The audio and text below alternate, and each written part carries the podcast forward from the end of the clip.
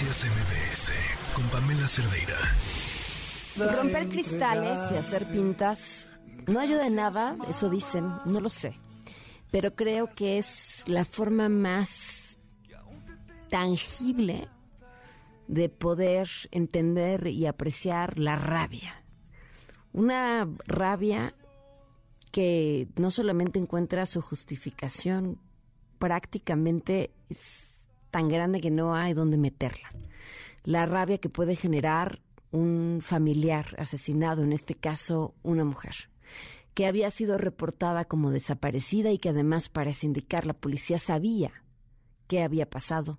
Los familiares se enteraron, como siempre, tarde y mal. Juan Carlos Alarcón tiene la información sobre esta historia. Te escuchamos, Juan Carlos.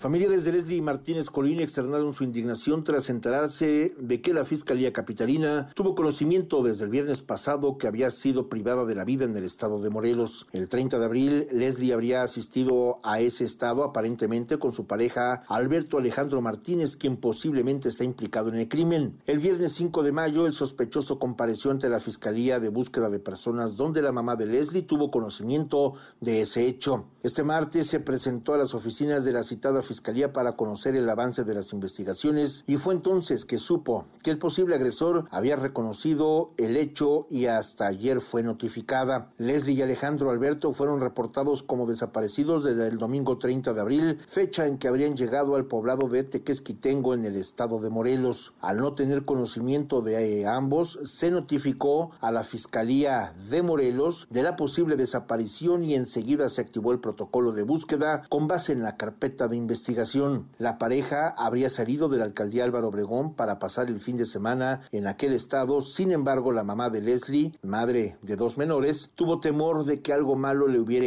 hecho y pidió que se redoblaran esfuerzos para encontrar a su hija. La madre de la joven dijo que llamó al teléfono de Leslie en varias ocasiones y no respondió, lo cual encendió los focos rojos de la familia y la autoridad. Solo se supo que Leslie estuvo en la zona de Tequesquitengo, Morelos, pero sin que nadie conozca del paradero. Por esa razón, la Fiscalía de aquel estado inició las investigaciones. Ayer por la noche se presentaron los familiares de esta mujer a la Fiscalía de Búsqueda de Personas Desaparecidas para protestar por la ausencia de Leslie. Hasta aquí la información. Gracias a Juan Carlos en la línea Iscard Colín, hermano de Leslie. Iscard, buenas tardes. Gracias por tomarnos la llamada. Siento mucho por lo que tú y tu familia están atravesando. Hola, ¿qué tal? Buenas tardes. Eh, Iscard, ¿cómo fue este encuentro con la fiscalía? ¿Qué fue lo que les dijeron? ¿Cómo sucedió? Mm, pues el día de ayer en la tarde asistimos a, bueno, en la mañana asistimos al estado de Morelos a ver qué avance nos tenían y nos dijeron pues solamente el rastreo de una, unas llamadas, no, no nos dieron más, más este, razón.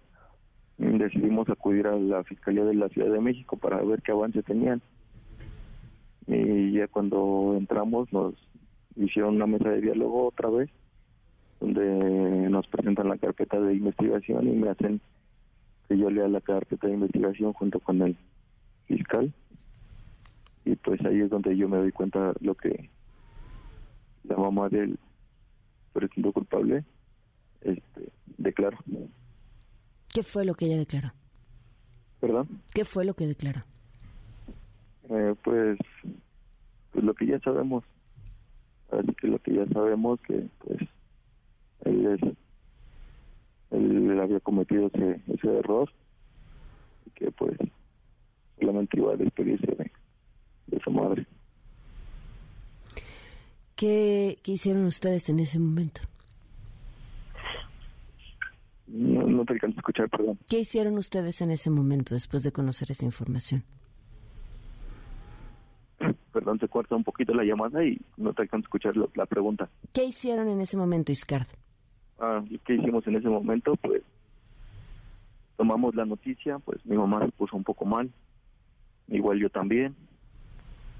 Mm, toda la mesa que estaba junto alrededor de nosotros de, de los funcionarios que estaban ahí alrededor de nosotros, pues se salieron, nos dejaron solamente con el psicólogo y decidimos salirnos de la fiscalía porque pues no sabíamos qué hacer pues en eso los familiares que estaban afuera de nosotros se dieron cuenta y ya fue donde se hizo el bloqueo para que se exigiera el diálogo con el, con el fiscal.